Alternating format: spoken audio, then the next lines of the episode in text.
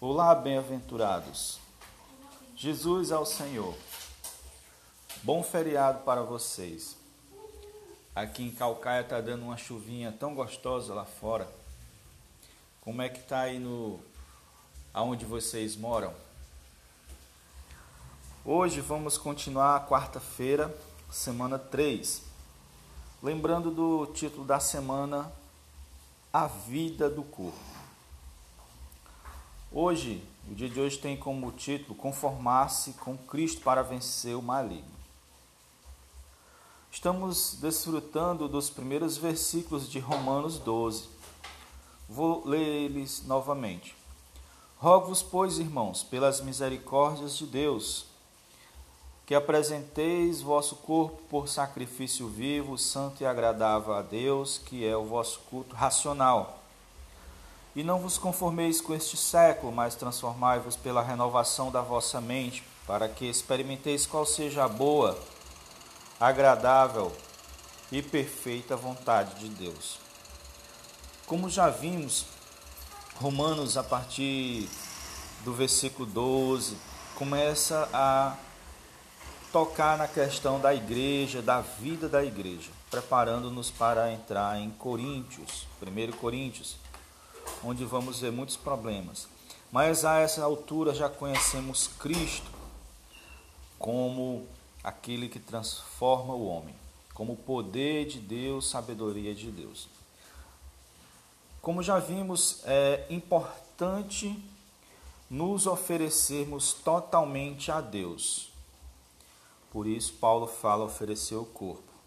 É impossível oferecer o corpo sem nos oferecer totalmente já que espírito e alma estão dentro do corpo. Esse é o primeiro passo, nos oferecer a Deus. Este sim é um culto santo, racional e agradável a Deus. Mas na sequência fala sobre a mente não se conformar com este século. Século aqui é aion. Também pode significar curso deste mundo não é o mundo na sua totalidade. O mundo na sua totalidade, na Bíblia é usada a palavra cosmos. Está relacionado a todo o sistema satânico criado para usurpar, ocupar e distrair o homem, para que não tenha tempo de servir ao Senhor nem espaço no coração para Deus. Este é o cosmos. O Aion é exatamente o ponto em que nós estamos nesse mundo, porque ele é grande, ele é velho, ele é antigo. Então nós estamos em algum ponto dele. Nós estamos em 2019, né? Nós estamos experimentando a aparência dele, o poder dele dentro dessa desse intervalo de tempo chamado Ion. E ele se apresenta para as pessoas de acordo com o tempo em que elas estão. Por isso também pode ser chamado de modernidade.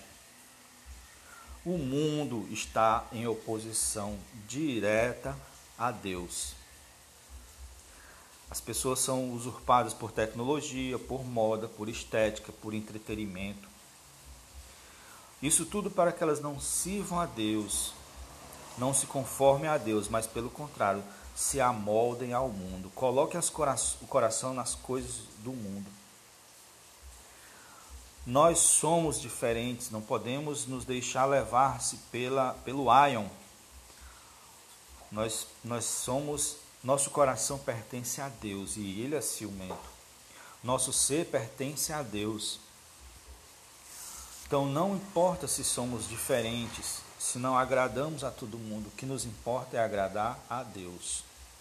Não vamos criar a forma deste século, mas permitir que Deus nos conforme a Cristo.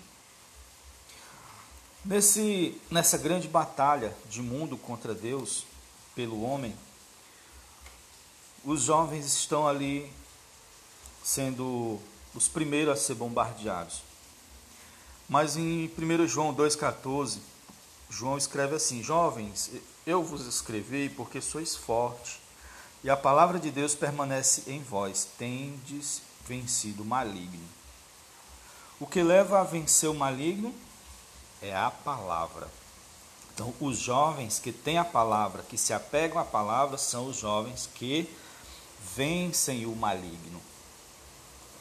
Vencer o maligno é não amar o mundo nem as coisas do mundo.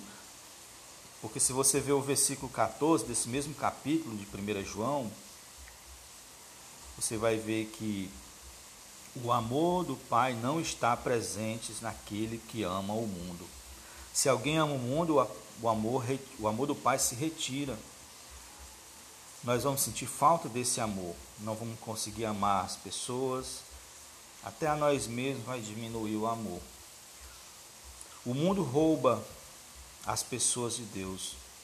Rouba seu tempo, rouba seu coração. Então, se alguma coisa, por mais aparência de boa tem na sua vida, que lhe impede de estar com os irmãos, que lhe impede de ir até a palavra, mesmo em casa, que lhe impede de orar, que lhe impede de ir para as reuniões, isso é mundo, está lhe roubando, sem você perceber.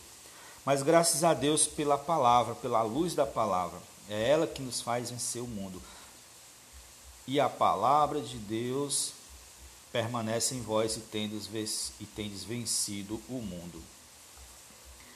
Senhor Jesus, boa leitura, né, bom desfrute. Uh, ah, um ponto aqui que eu ia esquecendo, né? Não, não devemos, deixa eu ler aqui o versículo 16 e 17, ó. Porque tudo o que há no mundo, a concupiscência da carne, a concupiscência dos olhos e a soberba da vida não procede do Pai, mas procede do mundo. Ora, o mundo passa bem como sua concupiscência. Aquele, porém, que faz a vontade de Deus permanece para sempre.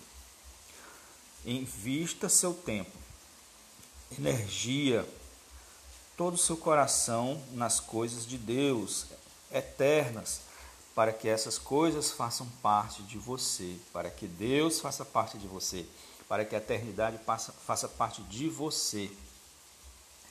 Assim, quando a mudança de era ocorrer, você vai estar preparado. Jesus ao Senhor.